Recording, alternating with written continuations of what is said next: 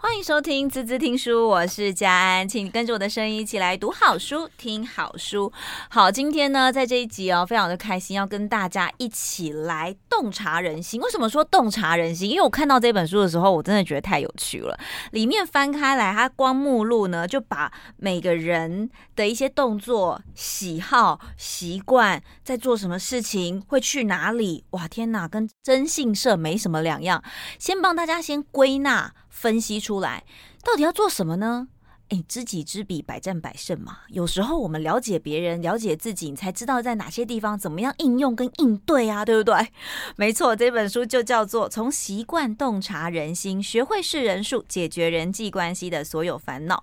好，今天跟我们在一起的呢，就是本书的作者，最近新出的这本书，专业咨商心理师林翠芬老师，先跟大家打个招呼喽。老师，Hello，主持人，各位亲爱的听众朋友们，大家好。好，哎，老师，我我先问一下哦，你怎么会想要把这个人呐、啊、分的这么？这么细，我觉得看到之后都有种害羞感，你知道吗？就哎呦，对，你怎么知道我喜欢打球？哎呦，你怎么知道我对这件事情怎么样？就是你知道会有一种被看透的感觉。你怎么会想要这样子做呢？因为其实我自己在做职场的过程当中啊，我觉得很有趣，就是说每个人都在看人，尤其像一般来说，呃，你越亲密的人。照理说啦，应该你越了解他。可是其实常常我们在做心理咨商的时候，会发现，呃，你即使跟这个人相处很久很久，但是你未必了解他的心理需求、心理状态跟心理感受，或者是说，呃，他对你做的很多事情，我很多当事人都看不懂，而且都解读到另外一个方向去了，就解读不是人家原本的意涵。嗯，所以有些时候我自己个人慢慢的会感觉到说，其实人跟人互动啊，跟呃相处的过程中，读懂一个人是很重要。另外一个，你也要让别人读懂你。嗯、呃，如果说别人都不了解你，然后呃。都误解你，那你人际关系，我觉得一定会遇到很多阻碍的。的。所以读懂别人，那也让别人可以很轻松的了解你。那我觉得这也是很重要。那另外一个，我们心理学常会说，有一种就是盲目我，就自己都呃不了解自己，可是别人了解他。就当别人回馈他的时候，他说我才没有这样呢。我举例来说，有几种最容易有盲目的状况的，盲目我的状况，譬如说，很多人都觉得自己好大方哦，可是。朋友都觉得他超小气的，哎、欸，这真的很有趣哎，因为其实很多时候你自己觉得没有啊，我不是这样的人啊，对，可是你就访问一轮之后发现，怎么会？怎么大家会觉得我小气呢？我不是昨天才请你吃糖这样子，所以有些时候我们自己对我们自己的感受跟别人对我们的感觉也许是不一样的。另外还有些时候，我也我也遇到蛮多人会觉得自己很好相处，可是旁边的人常会说。呃，常会说，譬如说好机车啊，很难搞，啊，他很难搞啊，或者他并不好处啊。那所以他就说，怎么可能？我最好相处了。所以像这个部分，有些时候我觉得我们对自己是没有觉察力的。嗯，所以我也希望说，可以透过这一本书来让大家有一点觉察力。我举例来说，像我在里面就有写到一个部分，就是强迫症跟强迫性人格跟爱干净跟洁癖有什么不同？对对对。那像这个就非常多人只是会告诉你说。我只是比较爱干净，但对另外一个人来说，他已经压迫到你，他已经压迫到我的生活了。他已经就是被非常非常被压迫到，说他觉得他已经没有喘息的空间了。哇哦！所以像这部分，我很希望大家可以区别。哎，这有一点不同，那那个不同在哪里？那怎么样做，我才能够呃，会感觉到说，找出一个轻松的方式，跟自己跟别人相处。嗯，我觉得这蛮不容易的，因为其实现在的人蛮关注自我的，也就是说，大家很少打开感官去感受别人，嗯、甚至是说，更不要说是哦，去关心别人在做什么事情，然后原来因为他是这样子，然后去体谅他、同理他。可是，在某些层面上，如果你你能够多了解一些讯号，我觉得多了解一些讯号是可以帮助彼此之间在交流或者是相处。我觉得不见得是情人了，甚至是公司的同事啊，或者是大家朋友之间，就为什么会吵架？为什么会有误会？常常就是因为不懂嘛，所以才会有误会，嗯、对不对？对啊，而且有时候我觉得看一个人啊，是需要去了解他成长的历程的。嗯，嗯，所以像我很多时候，呃，我都会请我的呃当事人说，你回去。了解一下，跟他聊天的时候，呃，了解他是怎么跟妈妈相处的，嗯、或是说，呃，了解他在成长的过程中有没有哪一件事情他印象特别深刻的。那你跟他聊了之后，我的当事人很马上就会很想说，我聊了之后，我立刻就知道他某一个呃习惯是为什么他会一直那样做。他终于明白了，那明白了之后他就释怀了。因为当他不明白的时候，他有可能就会觉得为什么你一直针对我？可是他其实没有针对他，而是他从小可能对某一个特别敏感，或是特别介意，或者是说他特别在意。但那个时候，其实影响他的并不是你，而是另外一个人。嗯，所以当你了解之后，你可能就会觉得哦。原来他是这样子，跟我没有关，那我就不要一直觉得好像我怎么做他都不满意，或是呃，好像呃，或者是会百思不得其解。像我很常遇到很多情人之间啊，嗯，就很他会做很多事，譬如说他早上起来一定要吃什么东西，或者有一种固定对会固定的习惯，对坚持。然后另外一边就会说，都已经来不及了，都来不及了。你还要考的，你还要这样子，你一定要做，你一定要做那样吗？不做不行吗？嗯，所以就会一直吵架，一直吵架。可是等到他去了解他成长历程以后，他就知道说，哦，原来那个步骤对他的意义很大。所以这时候他就不会觉得说你在为难我，你在找我麻烦，你在呃，就是说都已经来不及，你还非得坚持那样一定，譬如说早餐一定要吃一颗白煮蛋，不吃不行，都来不及还是白。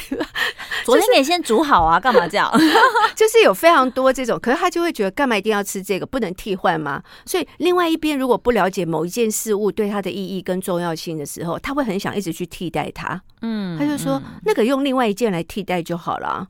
这就是原生家庭不同，其实很多时候会造成大家在习惯上面的不同，有超多不同的。像光是像我这本书里面有写到性心理发展的历程，那其中性心理发展历程从口腔期、嗯，肛门期、性蕾期、潜伏期到性期期。那其实像肛门期是我们人生第一个自我控制。学习自我控制，那有些人在这个阶段就学习到很多奇特的习惯。怎么说？就譬如说，他上厕所一定要把衣服全部脱光，他才能够上厕所啊。或者是说，但不只有认马桶而已，哎，对，他不仅要回家，哎，嗯。然后他会引爆夫妻非常大的冲突。还有他上完厕所之后，他不用卫生纸，他一定要用水冲。吓死我！我刚刚想说 一定要用手什么之类的，吓到我了。真的假的？那那他家一定要有免治马桶？没有没有，他是我觉得一定要去洗澡那种吗？但是这样另一半可能会发现某一些呃残渣物在浴室的地板，另外一半真的无法忍受。真的，你光想象那个画面，你就开始无法。我就看到你的表情。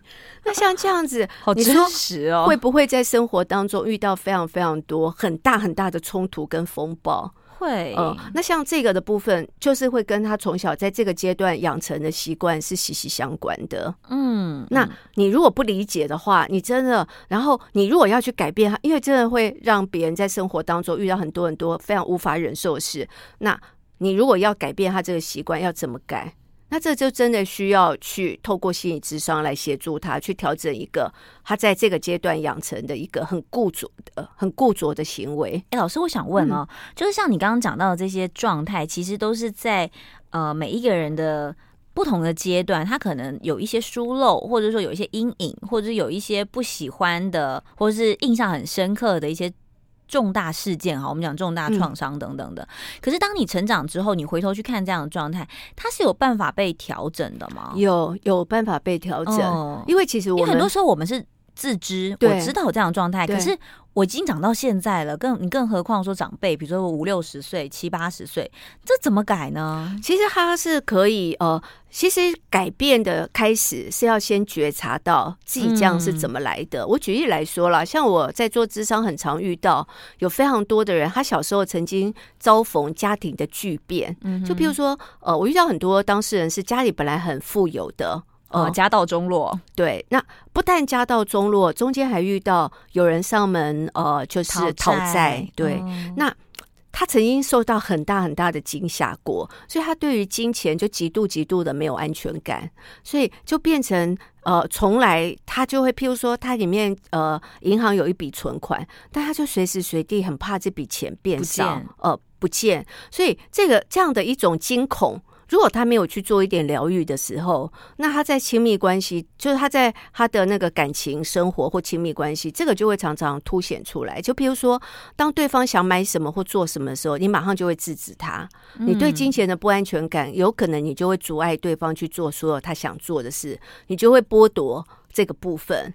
哎、欸，这个其实我觉得蛮建议年轻朋友，就是在婚前的时候和对方先沟通好金钱观跟一些价值观，对，对不对？所以，但是金钱观跟价值观，有些时候我会跟大家分享，像这本书里面我写了蛮有两章，嗯、呃，一个是家庭观，家庭的习惯，对，另外一个就是嗯。呃金钱的习惯，其实这两个都很难调，是不是？我们先休息一下，等一下回来跟大家聊聊这。我觉得是现在人大概最常会遇到的状态了，就是到底怎么样去我们相爱没错，但是到底要怎么样去调整彼此的磨合？不要讲调整，好不好？磨合彼此的家庭观跟金钱观，这个不容易。马上回来。欢迎回来，滋滋听书，我是佳安。今天跟我们在一起的是心理咨商师林翠芬老师哦，带大家从习惯来洞察人心。刚刚讲到，其实，在生活当中，或者说每个人不同的喜好跟习惯，其实都有。不一样的讯号，嗯，那我们来聊一聊，比如说从情感面来聊好了啦，就是大家在相处的过程当中，你侬我侬的时候，我觉得都不用讲，因为那时候大家都鬼遮眼啊、哦，这样讲会不会有点太直白了？就是你不会去看到那些细节。老师，你书里面其实有一段写的还蛮精准，呃，蛮有趣的，应该这样讲，你就说。因为为什么以前都不觉得他这样对我，以前都不觉得这样不舒服，以前都怎么样怎么样？为什么？因为以前的你视视而不见啊，你以前没有感觉。好，所以当我们真的要迈入下一段关系的时候，那大家要怎么样去磨合这个价值观跟金钱观？嗯，呃。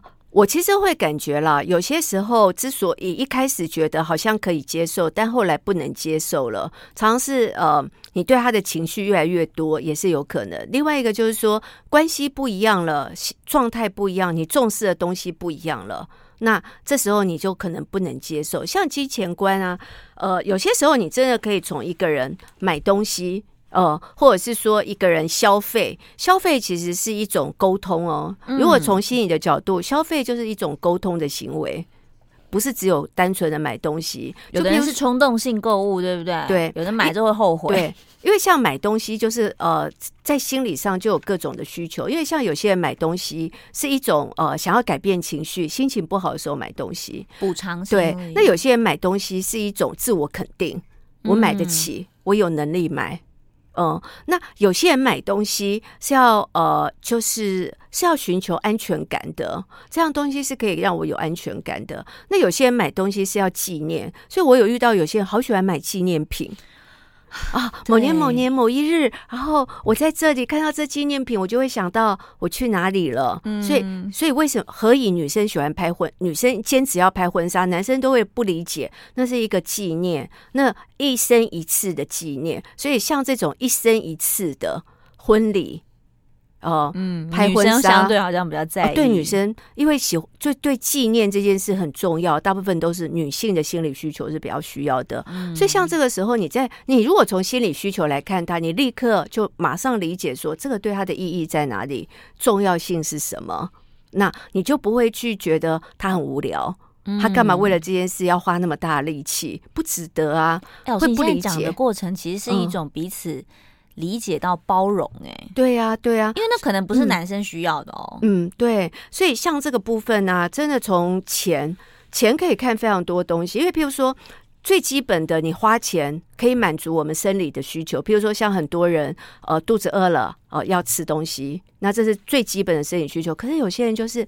口腹之欲要好吃，嗯、那有些人还要吃的精致，嗯哦、呃，有些人要吃妈妈的味道，要怀念的，所以光是一个你花钱去吃东西就会不一样。所以有些时候，我觉得你绝对可以从日常生活当中的点点滴滴更深入去了解，不是只有表象。哦，他喜欢吃呃卤肉饭，但那卤肉饭的背后可能是他从小成长的历程，嗯，那种怀念，或是他们家庭的一个。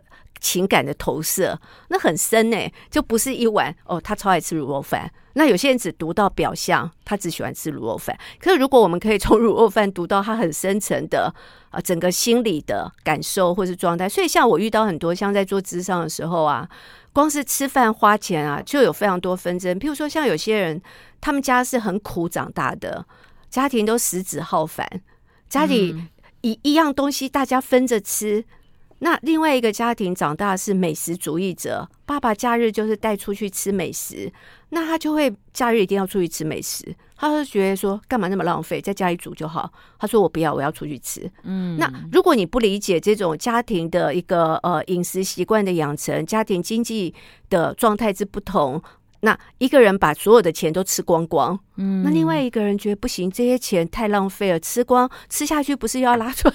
那干嘛你要花这么多钱？所以这个真的就会有很大的差异。那你如果理解，你才能够去同理，你才能够去找到一个怎么样让我们相处一个好的方式。嗯，所以我真的觉得啦，像今像那个整个家庭的。家庭这每一样都跟家庭有关，对，哦，所以像你回头就会去查出来，或者说会发现说，哦，原来为什么你会有这样的习惯？对啊，对啊，其实就从小养成的嘛。对啊，对啊，像像我遇到我有很多人啊，很有趣啊，光是随便我们讲一个吃东西，里面就可以有非常多东西可以解读。就譬如说我我举个例子来说，有些人吃东西其实是过度补偿，嗯，就譬如说，嗯，他小时候哦望着一盒饼干。哦，眼巴巴的，像我就有一个朋友，他非常非常喜欢吃那种盒装的饼干，像喜饼那种盒装的饼干，戴帽子的吗？对，不一定要戴帽子，再只要那样盒装饼干，他就觉得好好吃，好好吃。会不会这样呢？因为他们小时候家境比较不优渥，那他从小就眼巴巴的看着别人吃盒装的饼干，他都在流口水，然后就觉得好好吃，好好吃。那之后长大，他一口气可能会买那种盒装饼干，他会买十盒，对，他会买非常非常的多。哦、那这里就是一个过度补偿。那像我也有遇过，譬如说小时候好想喝一瓶养乐多，妈说不要喝，太浪费了。他长大之后喝养乐多，不能只有喝一瓶，一口气可能要喝五瓶、五瓶、十瓶，大家都觉得你你也太夸张了。那是一种过度补偿的心理。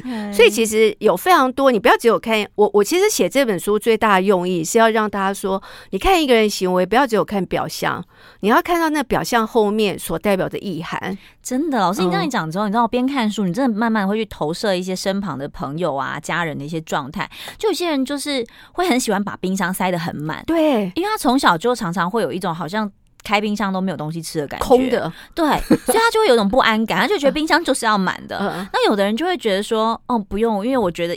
看到东西很多很阿杂，对对，可能以前家里东西就是很阿杂，所以你现在看到东西很多，你会觉得有压力，所以你很想要把它清空。对，这完全就是两个个性。你说好跟不好也没有好不好的问题，但有时候出去买东西，你可能跟另一半说：“哎、欸，我觉得要买这个。”他就说不用，就是那个要吃的时候再买。但明明就要吃的时候就没有啊，你就会很生气，对不对？所以像这种啊，如果你曾经匮乏过。你就有可能过度补偿，但也有可能你不断的被满足，你已经习惯家里就要有这么多东西，那你就会习惯买这么多东西。嗯，那所以这两个都有可能。所以有些时候我自己真的觉得，你看另外一个啦，先了解他说，哎，你习惯买这么多，你再去观察一下，他妈妈也习惯买这么多东西吗？哦，对，那这就有可能是呃，他们原生家庭来的。那其实有非常多的观念都是从这个。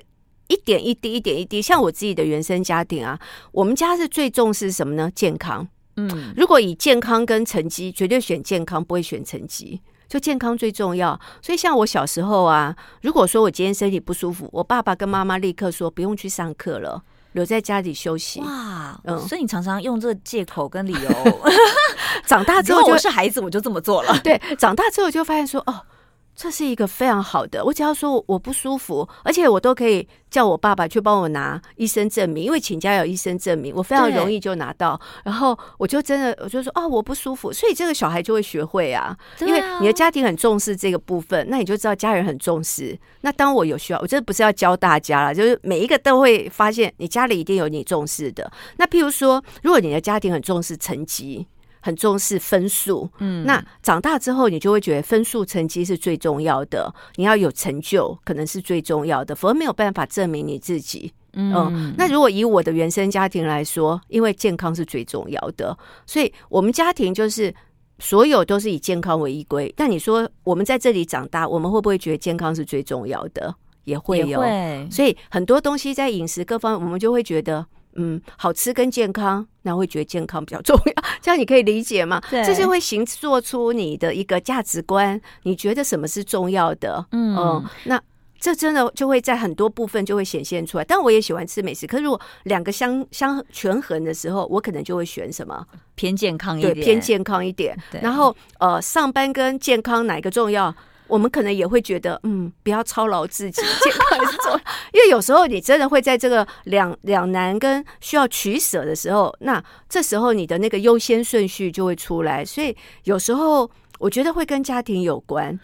呃，我觉得蛮，我觉得蛮多蛮多讯号是有连接的，嗯，对，因为其实不止老师你刚刚这样提到，其实很多时候，比如说有些小孩是苦过来的，嗯，他现在在做一些事情跟决策的时候，他就会觉得说，已经变大人了，他就会觉得说，不行，我要省一点，对，或者说不行，我觉得这要储备，嗯，或者不行，或者我不敢太放肆的投资，或者说对很多东西他会有点害怕，他会比较举足不前。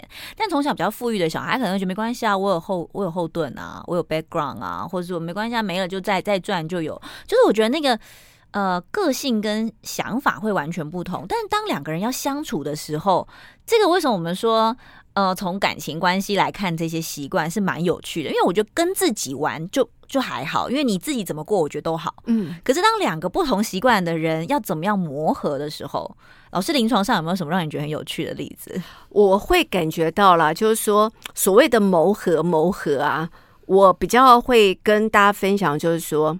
你理解了之后，你是要接受，嗯，如果你把重心放在去改变对方，你可能就会失望，或是你会发现要改变一个人某一些根深蒂固养成的习惯，其实不是一件容易的事情。但你说是不是有可能做改变？有可能，但是不是你去改它。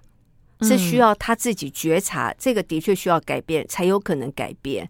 否则他就会觉得你好烦了，不断的碎念，嗯，而且碎念他就会越来越讨厌。当他有压力，可能会更去做他喜欢做的那件事情。所以我自己个人会感觉到说，如果你发现对方有某一个习惯，那个习惯只有你自己调整。我调整我的心态，接受他这样。如果我可以接受，我就跟他在一起。如果我真的觉得我太困难了，我难以接受，那也许你要思考一下。那我常会看到，就是说，我们常会说，什么样的爱情可以走得最长久？就是你可以为对方改变你自己的，改变自己哦，而不是想去改变对方。那这样的爱情走的是最长久，你愿意花时间跟对对方相处。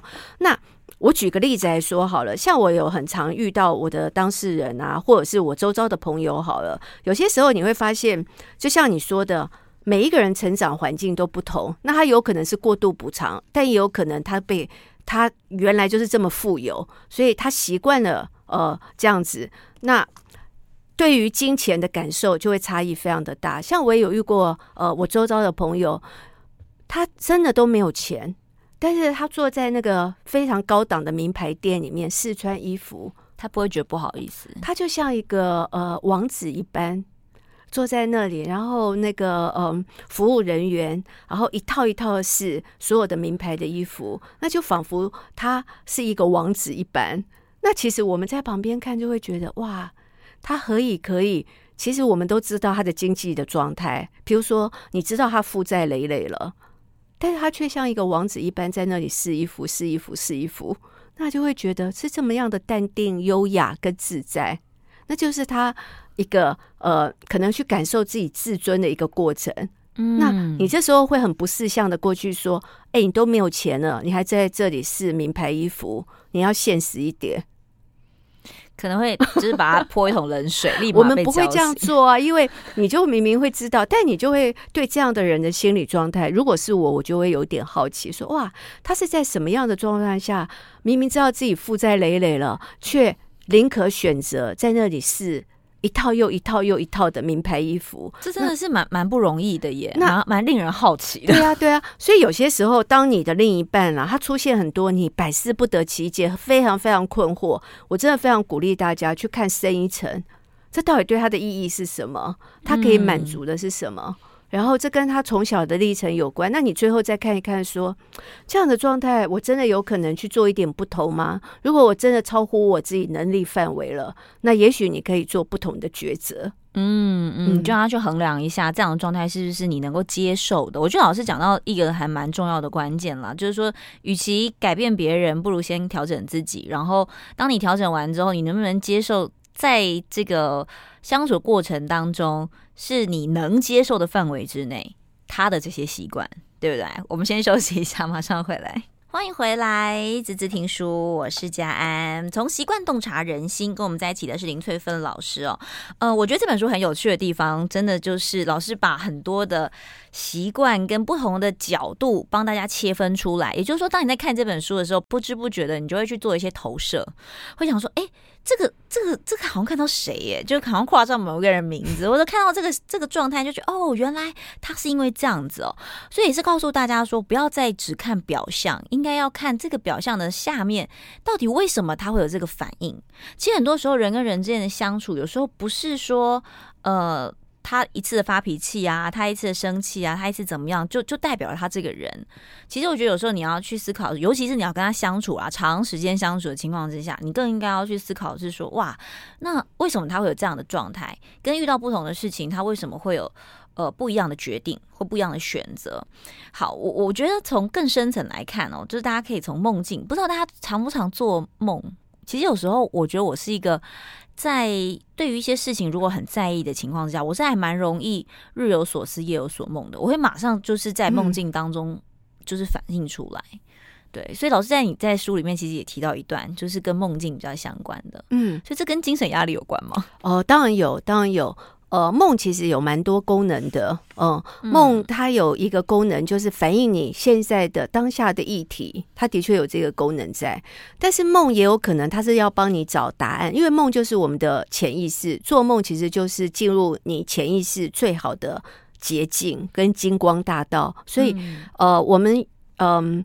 我们有一个非常有名的心理学家啦，心理学大师，我想大家都有听过弗洛伊德。嗯、弗洛伊德就会认为说，呃，他最伟大的贡献之一就是发现了我们人类是有意识跟潜意识的。那他就会发现梦境就是通往潜意识最好最好的金光大道。那你的梦境有可能会反映出刚刚我们说的你。生活当中你遇到的困难，你的议题，但是梦还有一个更重要的功能，它可以帮你找到解答。就譬如说，你这个议题有一些解答在里面了，那你的梦不知道，呃，你的潜意识不知道要怎么样去把这个说，你这个可以这样做哦，告诉你。那他透过什么呢？他透过梦境来告诉你，你遇到这样的状况，你可以怎么解答？解就是怎么帮助自己去解决这个问题最有效。嗯。那梦也还有一些功能，就譬如说。呃，梦它也会反映你你的人际关系不对劲了，所以它会帮你预，就是它会反映这些呃你的不对劲的地方。像我有遇过，除了人际关系之外，它也会反映你身体生理的不对劲。你可能要注意什么喽？你的潜意识就会提醒你，你可能过劳喽，你可能生理哪里、身体哪里会不好喽。像我有很多当事人在发那种非常严重的病之前，他们都做很多很可怕的梦。后来他才告诉我说，其实他没有去了解那个梦要告诉他，后来就生病了。所以其实有些时候真的会这样子。那像我也遇到有非常多呃，就是很多人会做。呃，各式各样的梦是反映他人际关系不对劲。像我举个例子来说哈，我周遭的朋友啦，我有一个朋友呢，他在订婚之前，他做一条，他不断的反复做同样一个梦，他就说他梦梦到他走在长长的走廊上。一直怎么找都找不到出口，怎么找还好着急哦，一直要找出口，一直找出口都找不到。后来做了呃这个梦的一个呃解析以后，发现跟他现在的婚姻的，就是他的订婚的状况是有关的。嗯，所以他做完这个梦之后，找到答案之后，他当下就解除婚约婚约了，他就再也没做这个梦。哦，因为这他会。告诉你说，也许你进入这段爱情、这段感情，你一旦结婚之后，你就会找不到出口，你就会被困住，你就会被闷住。所以有时候你的潜意识要告诉你某一些讯息，它就是透过梦境来告诉你。嗯，哦，所以其实它也是一种暗号，对不对？对，它是一，它它不算暗号，它是一个隐喻。OK，那我们需要把这个隐喻把它翻译成白话文。的确，是有时候人有的人还蛮蛮迷的解梦这件事情，从、嗯、解梦去看你的心理状态，跟对应到你现在的生活情境嘛，嗯、对不对？对。那另外一个梦当然也会呃，在梦境中会投射反映出你的人格特质，你的人格特质会透过梦当中的一些动作。也会反映出来，所以像如果你生理的需求也会透过梦反映出来。我举一个，我举一个最简单，大家很常遇到的，就譬如说像生理的需求，很多人都会做那个尿急的时候在找厕所哦、嗯。那你在梦中就急着找厕所，但其实你生理上就是需要有厕所。所以后来找到厕所，你疏解，他就尿床了。对，这还蛮像小孩子会做的梦哎。对，所以像这个是很常见、很常见，就是你其实生理有这样的需求，所以你就会做这样的梦。所以梦其实它有非常非常多的不同的功能。所以有时候我们在解梦的过程当中啊，到底解出来是什么？那当当事人告诉我去说他的梦境之后，我会帮助他去找梦中的一些讯息。那再把这些讯息跟他现在的生活，或者是说跟他的人格特质，或者是会跟他呃他的一些嗯、呃、特殊的一些呃生理的状态，就会做一些连接，然后再看说这个梦到底要告诉他什么，要捎来什么样的讯息。另外一个梦也可以帮助我们预言未来，所以有一些梦境它其实是要帮助你预言未来的，嗯嗯，所以你怎么样帮助你自己去预先做一个准备哦。呃那这个也是梦境很重要的一个功能在，所以说做梦你不要觉得、嗯、啊，就是就是就迷茫，就是不理他。其实很多时候它也是一种小小的提醒啦。对对对，对对尤其是还有遇到很多创伤的人，也会做反复的噩梦。所以如果我我的呃感觉是说啦，就是说如果你反复反复做同样的梦境，那我就觉得这个梦非常值得把它。解出来，嗯，那个梦一定有意涵的。有时候我自己个人觉得啊，很多，特别是你现实生活当中有一些百思不得其解，而且又常常做梦的话，我个我是非常推荐，就是还可以来做一个梦的解析，我相信会得到意外的收获。哎，老师这本书其实蛮用心的地方，就是在每一个系列里面都有一些呃测验。让大家去看，其实还有什么从呃排行榜啊去看人的特质啊，嗯、或者说你从宠物啊，或者你今天做了什么事情啊，或者甚至你连自拍都可以可以观察得到。有些人对于自己的自我价值的定位是不同的，嗯、或者他是希望被看见的。对，这其实状态是百百种哎、欸。所以当我们要和不同的人相处的时候，有时候你真的是如果不了解他，你常常会误会他。但回头来讲，就是你如果不了解自己，你也常常会投放错误的讯号，对不对？嗯，如果不了解自己的时候啦，呃，就譬如说，嗯。像我很常遇到的很多人，就是当你不了解你自己的时候，那你可能就会呃一直反复做同样的潜意识要你做的事。譬如说，我举一个最简单的例子，就是像我很多很多人呢，他就说我好希望我婚姻幸福哦，感情幸福顺利。可是你会发现他的行为做的每一样事情都在破坏他的婚姻跟感情的幸福。嗯，那你就不觉得很妙吗？嗯，为什么 他行为做都是破坏的，但是他非常渴望他要得到，还是因为他不知道该怎么做？这就是他的潜意识。因为像很多时候，譬如说，有些人潜意识当中是会处罚自己的，或是有些人在潜意识当中就是会去破坏自己渴望的东西。那这个就是要回过回溯到他的小时候，他到底发生了什么事情，嗯、才会知道何以他意识上都觉得。么我要幸福，可是前可是行为做通都不是，何以会背离自己的渴望，或是自己最想要的？那这里面就非常多的讯息，这个部分就非常适合，譬如说来做心理智商，做自己探索，做自我的探索，然后来看说你这些背离你自己心意的东西，到底是发生什么事了？嗯嗯，到底是从哪边开始走岔了路？对不对？对对对，这里面一定有意义，不会没有意义的。嗯，所以其实很多时候你的不同反应。呃，刚刚我们有在聊到一件事情，就是有些人他是不一致的，嗯，就是你想要做这件事情，有点像口是心非的概念，就是我这样子讲，嗯，但是我做出来就是另一套，对，但在旁人看起来就会觉得说，哎，你这人怎么说谎啊，或者你这人怎么不真实啊，不老实啊？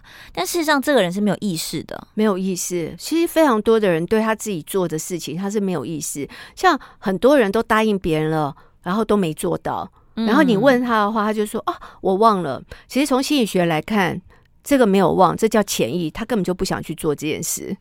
那为什么不讲？他不想做？哎，他不敢讲，他可能怕破坏关系。但是当他不想去做的时候，他真的会忘记哦，他真的完全不记得哦。他不是假装说我知道，而我说哦，我忘了，我忘了。这当然是一种，这种就是另外一种，他就可能就说哦。嗯，我我忘记了，我忘记了。可是他其实没有忘，他自己知道。可有一种忘记是真的忘，这个已经忘得很彻底，对，忘得很彻底，像断片那样子。对，他真真的完全不记得，这些都是有意涵的。所以有时候我会感觉到，就是很多时候你会发现一个人行为的不一致哦。就另外一种行为不一致也是非常常见的，就是呃，譬如说以外遇来说，那有非常多人，譬如说他劈腿，那。嗯对方问他说：“如果同样的状况，我我也去劈腿，你可以接受？”他就说：“我不行。”嗯，他自己不能接受哦，可是他自己会去做他自己不能接受的事情。那如果是这样这样的话，我就会觉得这也是一种不一致。那另外一种不一致是呃内外的不一致，譬如说强颜欢笑就是内外不一致，情绪状态的不一致。譬如说想要掩盖一些什么？对对对，譬如说很多人他不喜欢人家看到他内心的悲伤痛苦。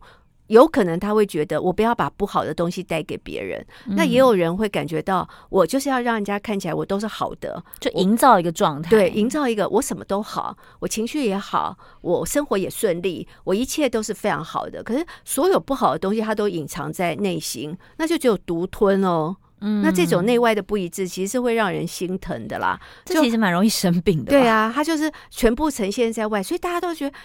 他当他不好的时候，大家就很困惑，说不会啊，他每样都很好啊。他告诉我们他都很好啊，其实他是强颜欢笑的好，他不是真的好。所以不一致也不一定不好，而是说每个人呈现出来的不一致，其实都代表有一些意涵在里面。嗯，所以其实我们归纳起来，你就会发现说，各种状态它其实都有一些原因的，嗯，而且这些原因可能牵动的都是你生活的历程，或是你成长的一些生命经验，而这些经验呢，就会反映。就会反映出你现在在做的每一个决定，包含你要走入婚姻啊，包含你经营一个家庭啊，甚至你的金钱观啊、价值观啊，或者是对于一些人事物的一些反应跟状态。